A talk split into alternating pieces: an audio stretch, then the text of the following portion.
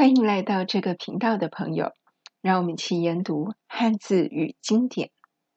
昨天我们思考了几个问题，问到朋友：您最认同《荀子·劝学篇》的哪句话？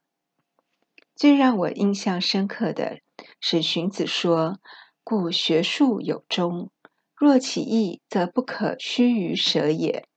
为之，仁也；舍之，禽兽也。”可能有些人受不了荀子或孟子，怎么会用“禽兽”一词来骂人呢？但有趣的是，我发现二零零六年日本一部电视剧是由天海佑希主演的《女王的教室》，天海饰演的女老师回答学生为什么要读书的答案，近于两千多年前的荀子在“殷殷劝人向学”。恨铁不成钢的话语如出一辙。以下节录电视剧里老师与学生的对话。学生挑战老师问道：“我们为什么要读书呢？之前老师说过吧，不管怎么学习，就算进了好的大学、好的公司，也没有任何意义。那么，我们为什么非要读书不可呢？”老师回答。你们给我好好觉醒吧！还不明白吗？读书不是非做不可的事，而是想要去做的事。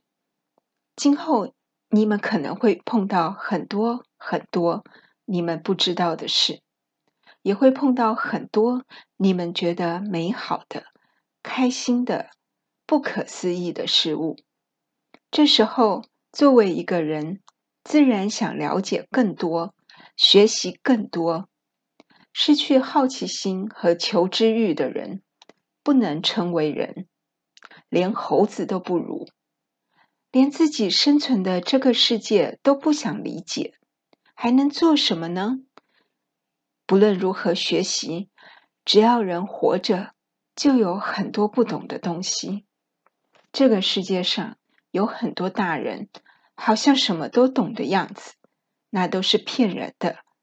进了大学也好，进了好公司也好，如果有活到老、学到老的想法，那就有无限的可能性。